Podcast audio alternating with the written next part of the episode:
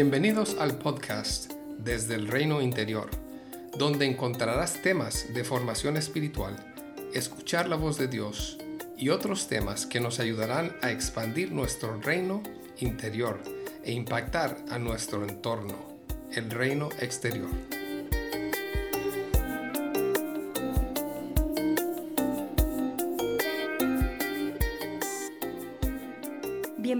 La segunda temporada de este podcast desde el reino interior.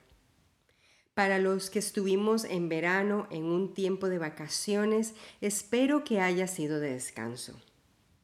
Espero que esta temporada sea también de bendición.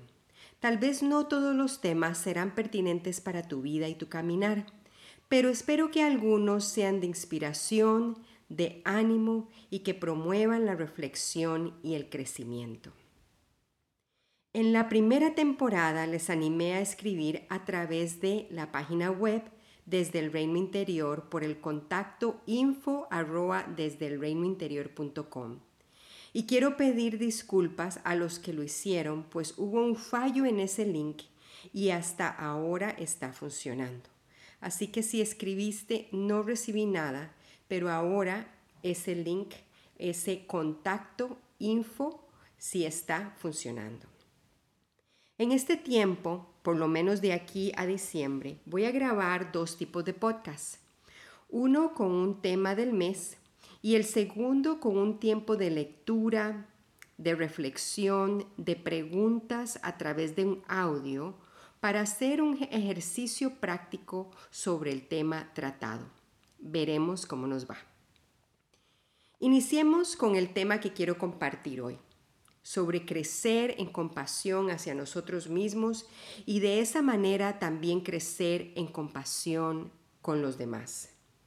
Creo que la compasión hacia otros es algo que escuchamos más frecuentemente, pero la compasión para nosotros mismos tal vez suena un poco menos familiar. He estado leyendo un material acerca del tema y quiero compartirte algunos de mis pensamientos.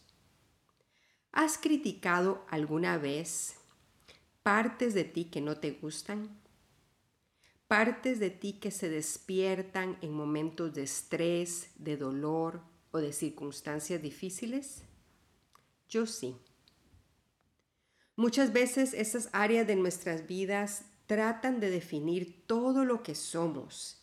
Y cuando se asoman o cuando salen a la superficie, somos muy duros con nosotros mismos. Es como si tuviéramos viviendo dentro de nosotros mismos un crítico, como estos críticos de películas que analizan cada parte y los aspectos de una película.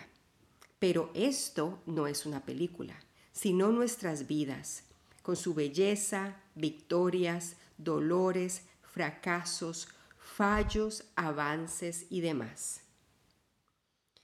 No quiero que confundamos la compasión por nosotros mismos con lástima por nosotros mismos o sentirnos víctimas de todo y de todos. No, eso no es lo que quiero abarcar aquí.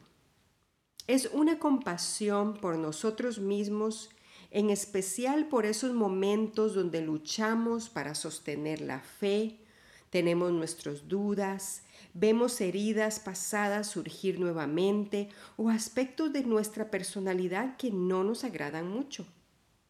Recibirnos a nosotros mismos con la compasión y no con ese rechazo o una dura autocrítica es importante para sanar, para integrarnos, para avanzar.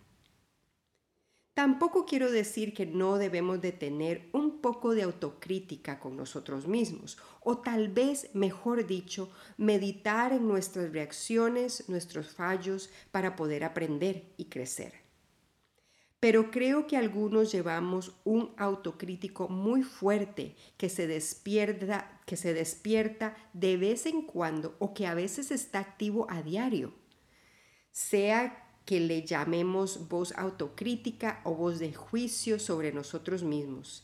Y aún esas voces pueden ser tan fuertes que se convierten en un enojo y en un rechazo fuerte a áreas de nuestra personalidad, de nuestra apariencia física, de nuestra historia, que nos hacen un profundo daño. Nos atacan y nos, acosas, nos acosan fuertemente. En ocasiones esta voz autocrítica funciona como un motivador. Nos hemos acostumbrado a llevarla para que nos motive al crecimiento. Motivador entre grandes comillas. Esa voz fuerte autocrítica como motivador me recuerda hace varios años que una de mis hijas estaba en una actividad deportiva en las tardes. Ella venía tan estresada, estresada de esa actividad que a la vez disfrutaba. Al conversar después de pocas semanas, nos contaba cómo las chicas que dirigían esta actividad le gritaban al grupo de niñas y, que y nos contó también de algunas cosas que le decían. Mi esposo y yo fuimos a conversar con estas chicas con mucho respeto y tratando de ser cuidadosos con lo que decíamos. Fue interesante para mí escuchar decir a una de estas chicas algo semejante a esto. O les hablamos fuerte y les decimos esas cosas para motivarlas a hacer mejor. La verdad que a veces nosotros mismos tenemos esas chicas jóvenes dentro de nosotros y ese estilo de motivación. ¿Has escuchado sus voces? ¿Qué mensajes te dicen? ¿En qué circunstancias las escuchas? No pretendo saber ni exponer aquí todas las maneras ni las razones por qué llevamos esas voces de dura autocrítica dentro de nosotros, pero algunas de las que he experimentado yo misma vienen del temor del rechazo a otros. Podrían funcionar así. Yo me analizo y soy dura conmigo, conmigo misma y me autocritico. Y a través de eso tengo la seguridad de que puedo ver mis faltas antes de que otros la vean. Tengo la idea errónea de que podré evitar ese rechazo, juicio o crítica de otros si yo misma me estoy juzgando y tratando de corregir lo que no me gusta de mí y lo que creo que otros también juzgarán. De cierta manera, entonces, esas voces súper críticas se convierten en una protección y me ofrecen un aparente control. En ocasiones, ese trato duro con nosotros mismos se puede activar cuando nos comparamos con otros y observamos cualidades que nosotros desearíamos tener. Anhelo ser más valiente o me encantaría ser más espontáneo, o me encantaría ser más disciplinado, más organizado, tantas otras cosas que vemos en otros y que nosotros no tenemos o con las que nosotros luchamos. Así que al estar en presencia de otros que tienen virtudes que desearíamos, esas voces fuertes autocríticas se activan en nosotros. En ocasiones, como todos tenemos inseguridades, hay la tentación de llenar una necesidad de sentirnos superiores o menos seguros y nos criticamos duramente por sentirnos inseguros o diferentes a otros. Todos tenemos cosas de nosotros mismos que no nos gustan mucho, cosas que nos hacen sentirnos avergonzados, inseguros, no capaces. Todos tenemos limitaciones que son parte de nuestra condición humana y de nuestra historia. Es importante recordar aún que nuestro ego muchas veces se nutre de victorias y de sentirnos bien con nosotros mismos, pero a la vez identificarnos con nuestra realidad humana, nuestras debilidades, nuestros fallos y poder recibirnos y recibir a otros en esos momentos poco gloriosos serán parte de nuestra vida.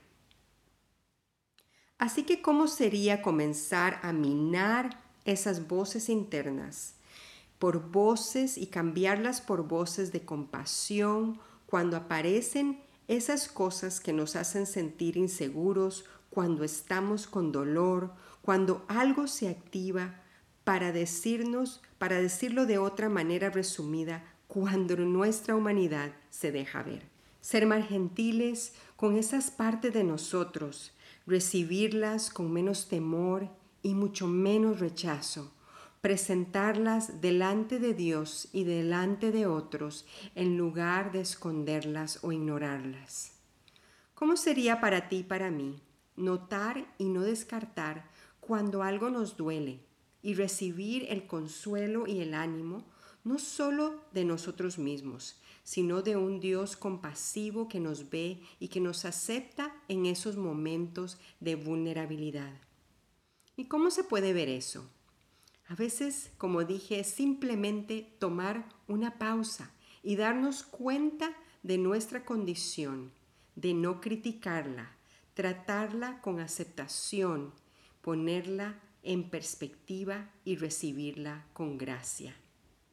Por ejemplo, si nuestro hijo o nuestra hija se está tirando al suelo haciendo un gran berrinche en un lugar público, eso me hace sentir avergonzada y hay un enojo que surge, hay algo que me hace sentir insegura delante de otros.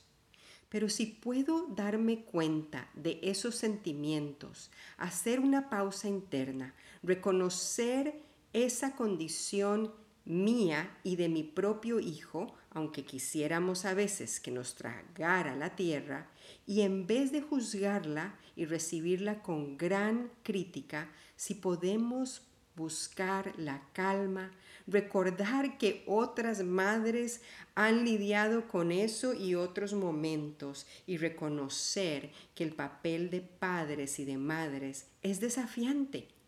Darnos esa compasión a nosotros y poder otorgarla a otros. Cuando algo que alguien cercano hace me pone triste o percibo mi ansiedad y mi temor en alguna circunstancia, cuando he dicho algo incorrecto delante de otros, poder recibir los sentimientos y, y, las emociones en lugar de criticarnos por haber dicho esto o aquello, recibir la tristeza o la ansiedad con compasión, ese sentido de compasión que reconoce, que no ignora, que recibe nuestro estado de sufrimiento, nuestros fallos con gentileza, con ternura, reconociendo que nuestra humanidad es imperfecta y con un sentido de aceptación interior que se fundamenta en ser profundamente amados y amadas y aceptadas por Dios. De esa manera, aunque recibamos una respuesta que no desearíamos de otros, podríamos volver a un sentido de salud y de equilibrio emocional y espiritual, reconociendo en dónde estamos, cómo nos sentimos y a la vez quiénes somos. Creo que para ir terminando, este sentido de compasión es posible cultivarlo a través de los años. He escuchado de otros mayores que yo la profunda y real aceptación de sí mismos no hablo de un conformismo, ni de una actitud de, ah, yo soy así y ya está, sino de un corazón suave, abierto hacia ellos mismos y hacia otros, que ha sido, sido transformado a través de los años por las dificultades de la vida y un profundo sentido de contentamiento de lo vivido y con esperanza en lo porvenir. Un ejemplo que vino a mi mente hoy mismo para, este, para batallar estas voces autocríticas. Me imaginaba una clase con niños, con muchos niños, y uno de esos niños con problemas de conducta. No se porta bien, este niño se mete en problemas con otros, no hace su trabajo, en fin, es un niño que otros a otros les cuesta recibir. Si toda la clase de, de este niño y los maestros lo trataran duramente y con mucha crítica, ¿tú crees que ese niño o niña tiene alguna esperanza de sentirse aceptado y de integrarse al grupo? No, ¿verdad? Pues a veces parte de nosotros son como ese niño. No nos gustan pero para ser integrado y para poder sanarse, debe ser recibida esas partes con amor, con compasión y no con una crítica dura. Yo quiero seguir ese camino el de recibir la gran compasión que Dios me ha dado y me sigue otorgando y recibir con más gracia mi propia vida con sus limitaciones, virtudes, defectos y maneras de ser, mientras sigo creciendo y sigo buscando la transformación. Es un camino que cultiva más paz y el reconocimiento de mi proceso, de que estoy en proceso y de que otros están en proceso. Es un camino que cultiva más libertad para mostrarnos como somos con nuestras imperfecciones. Es un camino que batalla la idealización de que llegaremos en algún momento a la perfección. Mientras seguimos madurando en la fe y siguiendo a Jesús, claro que creceremos, pero seguiremos encontrando nuestra limitación, nuestra humanidad. Sobre todo este camino nos lleva a recibir a otros con compasión, reconociendo a otros con sus fallos, así como yo reconozco los míos. Les dejo con estos dos versículos que nos animan. Mateo 22, 36 al 39. Maestro, ¿cuál es el mandamiento más importante de la ley de Moisés? Jesús contestó, Ama al Señor tu Dios con todo tu corazón, con toda tu alma y con toda tu mente. Este es el primer mandamiento y el más importante. Hay un segundo mandamiento que es igualmente de importante. Ama a tu prójimo como a ti mismo. Y las palabras valiosas, hermosas, valientes y reveladoras de Pablo en 2 de Corintios 12, 8 al 9. En tres ocasiones distintas le supliqué al Señor que me la quitara. Él está hablando de ese aguijón que le molestaba.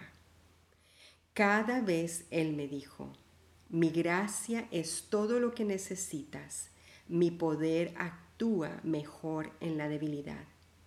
Así que ahora me alegra jactarme de mis debilidades para que el poder de Cristo pueda actuar a través de mí. Bendiciones. Hasta la próxima.